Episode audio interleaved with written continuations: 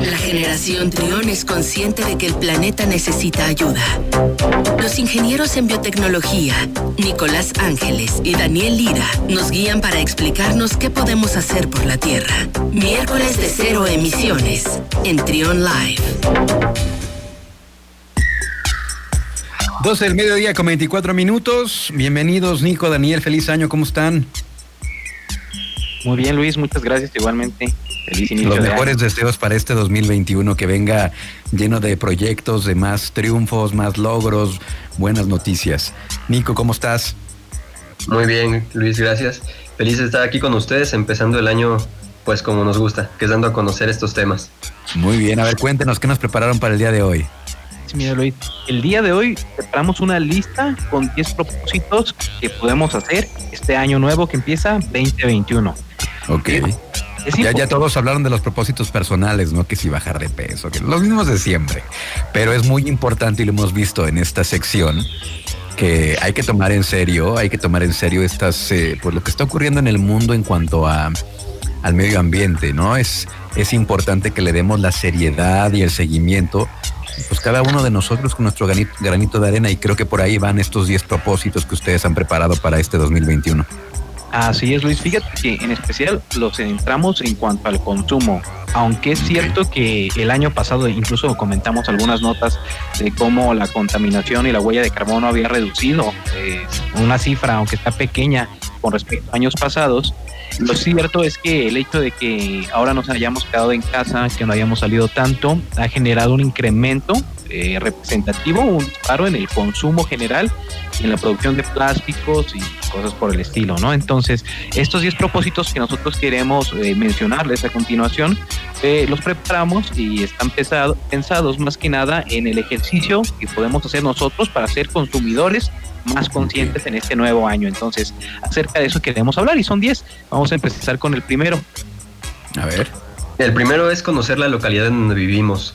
Esto es importante porque hay, hay veces en los que puede que cerca de nosotros haya un mercado, haya algún establecimiento que tenga productos locales que nosotros no sepamos. Entonces, conocer el lugar en el que vivimos nos puede ayudar de manera muy importante para saber cuáles son las opciones que tenemos cerca de nosotros, para evitar desplazarnos lejos, para consumir local, para fortalecer nuestra economía regional también, pues todo esto nos va a ayudar a conocer nuestra localidad. Además de que pues también conociéndola, pues vamos a descubrir cosas muy interesantes que tal vez no sabíamos y que pues nos pueden ayudar también a, a cuidar este medio ambiente que tenemos. Muy bien. Por ejemplo, el segundo, Luis, es el de elaborar, elaborar un directorio propio nosotros debemos de ser bien conscientes dónde compramos cosas y con quién. Sabemos que este año que, terminó y este año que empieza, muy probablemente nosotros vamos a tener, vamos a estar haciendo compras en formato digital, ¿no?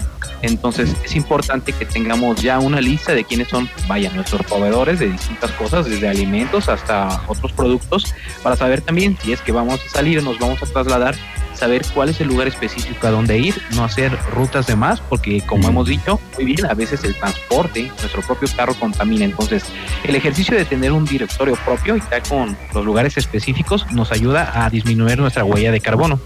Ok. Digamos, tener un, un, un, desplazo, una trayectoria, un desplazamiento de un punto a otro más inteligente, ¿no? Más pensado. Así es, Luis, más que nada, sobre todo cuando hacemos compras, ¿no? Que es donde más podemos divagar a la hora de escoger cosas, pero si ya tenemos en concreto qué queremos comprar y dónde, pues ayuda y favorece mucho, ¿no? Muy bien, ¿qué más? El tercero, pues va de la mano de estos dos últimos que comentamos y es consumir local.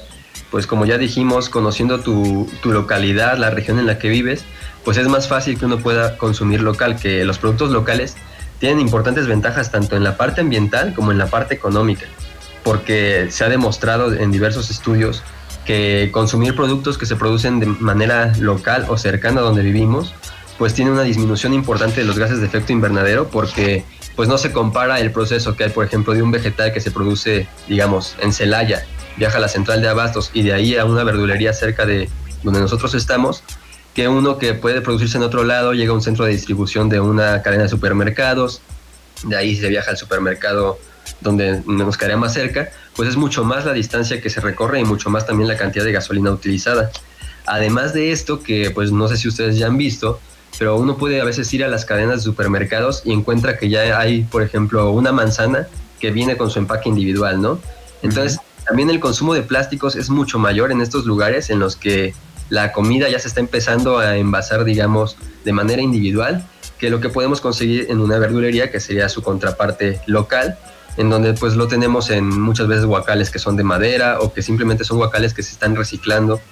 Es mucho más sencillo y pues también nosotros podemos ir con nuestra bolsa de tela para comprar. Entonces, además de contribuir positivamente al, al impacto de la, de la economía regional, que pues es muy importante, pues también estamos ayudando a tener una menor producción de gases de efecto invernadero y consumo de plásticos. Muy bien. ¿El cuarto propósito cuál sería? El cuarto que nosotros enumeramos, Luis, es eh, la apuesta por disminuir el consumo en ropa o bien, si es una opción para ustedes, apostarle a bazares y ropa de segunda mano. Eh, fíjate que es muy importante, de acuerdo al programa de las Naciones Unidas para el Medio Ambiente, señalan que al menos el 20% de las aguas residuales y el 10% de estas emisiones de carbono provienen de este, vaya, de este sector, de la moda rápida, le podríamos llamar.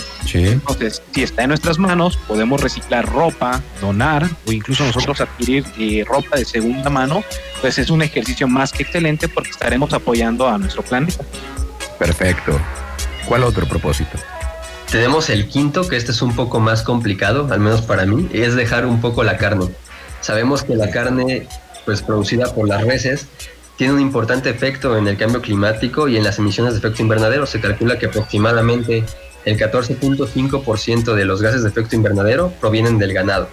Además de que pues también sabemos que aumenta la deforestación porque requieren grandes extensiones para pastar y pues diferentes cosas que hacen que la carne no sea algo muy sustentable. Entonces, pues para esto sabemos que es muy importante como alimento, sabemos que también es muy deliciosa, pero pues podemos empezar con pequeñas acciones como tal vez dejar de comer carne un día o mezclar un poco de carne con un poco de soya para también así disminuir su porcentaje. Pequeñas acciones que vayan haciendo que el consumo de carne sea menor, no sacarla completamente de nuestra dieta porque no, no se puede. es complicado. Es muy complicado se requiere mucho tiempo, mucho esfuerzo. Y además como eh, nuestra, cultura mexicana pues está, tenemos muy arraigado el consumo de carne, entonces es complicado, pero lo que dices es buena opción, ¿no? Poco a poco, que no sean todos los días, creo que por ahí hay una tendencia de un día sin carne, creo que los lunes o los viernes, no recuerdo, eh, puede ser un, un, un buen paso, ¿no? Para comenzar. Exacto, con que todos hiciéramos un día menos sin carne, pues igual entre todos haríamos un impacto positivo. No es dejarla completamente porque es difícil, pero sí podemos reducir su consumo. Muy bien. El 6. El 6 es consumir productos orgánicos. Y esto lo recomendamos porque es parte de la educación alimenticia, que uno revise dónde se fabrica, bueno, dónde se produce más bien el alimento que uno consume, nos va a ayudar a apoyar negocios sustentables, ecología y agroecología, y va a tener también un impacto favorable tanto en nuestra nutrición como en el planeta. Sí. Esto es importante, no nada más, no nada más que la etiqueta diga que es orgánico, que es sustentable, que de, que de verdad sepan, que estemos conscientes, porque no, que no lo hagamos eh, por moda, ¿no? Que, de verdad sepamos que estos productos eh, tienen una cadena sustentable de producción, de distribución, de tal manera que pues contribuyamos a nuestro consumo responsable.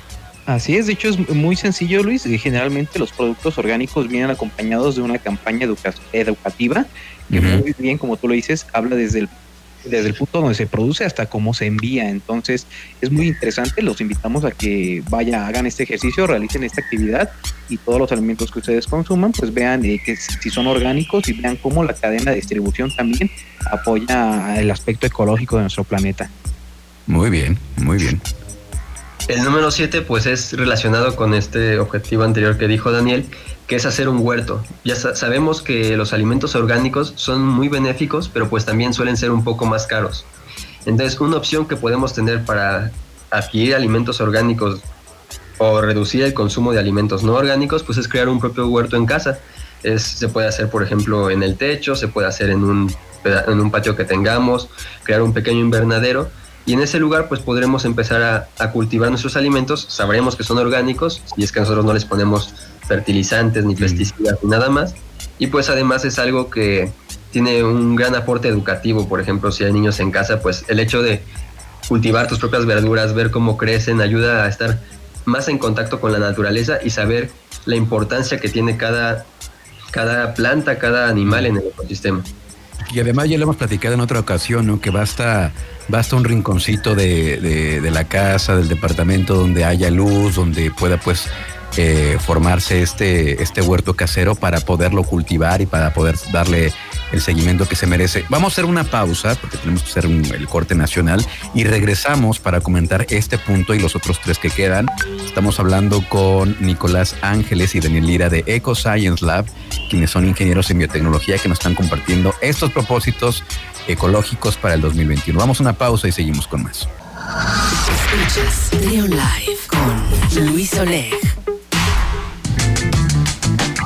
12 del mediodía con 38 minutos y antes de ir a la pausa estábamos platicando, estamos platicando en la sección cero emisiones, la sección ecológica con Daniel Ira y también está con nosotros eh, Nicolás Ángeles.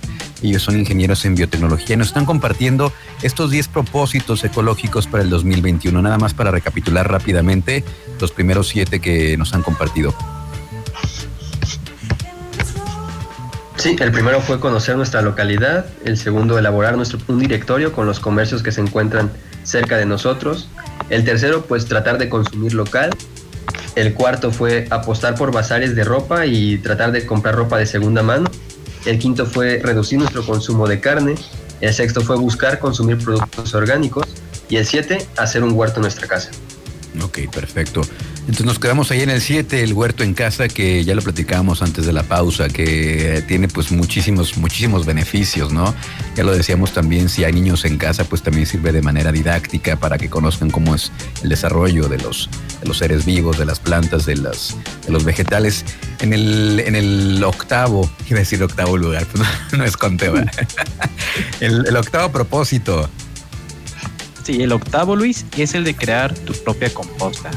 va muy ligado a los anteriores y es un ejercicio muy bueno. De acuerdo al Departamento de Agricultura de los Estados Unidos, eh, las compostas ayudan a una fertilidad aumentada y tienen una mayor capacidad de retención del agua del suelo. Entonces, normalmente todos nosotros generamos desechos orgánicos, vaya cáscaras de, de, de fruta, la cáscara del huevo, algún otro, otro, vaya, basura que tengamos en nuestro hogar que se puede descomponer y que nosotros podemos adaptar muy bien para que sea nuestra composta y poderlo adaptar para tenerlo en nuestro propio huerto. Entonces, una manera de reutilizar la misma basura que nosotros tenemos antes de que vaya un vertedero, pues nosotros lo podemos aprovechar. Y, la realidad es que tanto cáscaras de huevos, restos de frutas, verduras y todo este tipo de cosas ayudan muy bien a una degradación microbiana y generan un ambiente, podríamos decirlo, controlado y mejor, más adaptable para el cultivo que vayamos a hacer, ya sea en nuestra casa o en el lugar que tengamos destinado. Entonces también es muy bueno generar esta composta. Aquí quiero abrir un paréntesis, eh, Daniel, porque he escuchado que los, aceites no se deben de, verter uno en los, en los drenajes y dos, creo que no tampoco son parte de las compostas. Eh, la pregunta es, ¿cuál es la manera ideal de desechar un aceite? El aceite de cocina que se usa normalmente. Así es, Luis. Sí, tú lo dijiste muy bien. Muchas veces se piensa que lo podemos eh, desechar o mucho lo tira al agua, pero la realidad es que no, no es lo mejor. Lo mejor es desecharlo siempre, bueno, allá a la basura.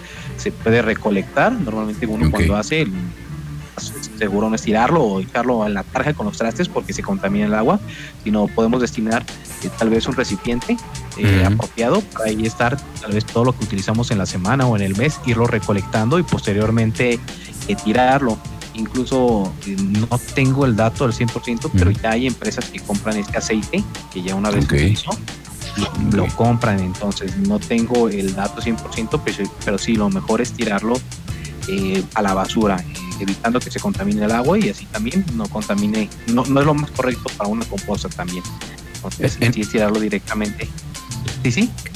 En una ocasión, en una ocasión, en una visita que hicimos a Zapala aquí en León, nos compartían un dato pues eh, preocupante porque ellos decían, ellos analizan, hacen análisis pues de los residuos, de lo, que se tira al drenaje, ¿no? Porque pues ya saben que muchas de estas aguas se tratan después para volver a reutilizarse lo que se puede y ellos notaban un incremento importante de aceite en enero y pues lo atribuimos a seguramente a la feria, ¿verdad? Entonces es muy importante no desechar estas cosas, al, estos residuos de aceite a las, a las alcantarillas. Pero bueno, ya para no, para no desviarnos del tema y continuar con el punto número nueve que es. Sí, sí, claro. De, de, hecho, yo nada más quería comentar, Luis, como tú muy bien lo dijiste, si lo vamos a tirar, nada más como data ahí, usen un recipiente resistente y con tapa hermética, va directo a la basura. Después les podemos comentar ese dato de los centros de acopio reciclaje, porque los destinan a cosas muy interesantes como hasta hacer jabón. Entonces después tal vez podamos hablar acerca de eso. Ok, muy bien. La próxima semana entonces nos llevamos eso de tarea. El punto número 9. El punto número 9 es organizar y participar en intercambios y bazares. Como hemos visto, todos estos propósitos que les hemos comentado, pues van muy relacionados al consumo responsable y a tratar de nosotros ser autosuficientes en algunos aspectos. Entonces, en esto queda perfectamente el participar en intercambios o en bazares porque nos ayuda a disminuir estas prácticas de consumo masivo. Podemos empezar con un bazar en nuestra casa o incluso podría llegarse a hacer un bazar comunitario en el que se canjeen los artículos de unas personas por los que tienen otras personas.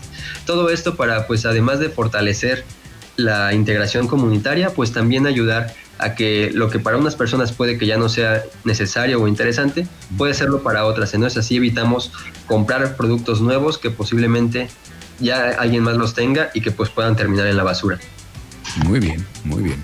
Y el último punto, el, el décimo propósito ecológico para este 2021.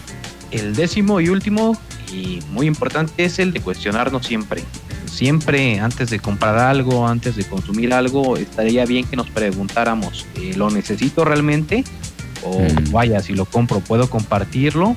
¿Quién lo hizo? ¿Cómo lo hizo? ¿Cómo llega hasta mí? Después de que reutilice algo, ¿dónde va a llegar? Es muy importante esto, Luis, también que nosotros nos cuestionemos a nosotros mismos si realmente tenemos eh, un grado importante de educación ambiental, saber cómo podemos reducir, reutilizar y reciclar las cosas que tenemos en nuestro hogar entonces, este último punto creo que es el último, pero no menos importante, porque nos ayuda a cumplir todos los otros nueve.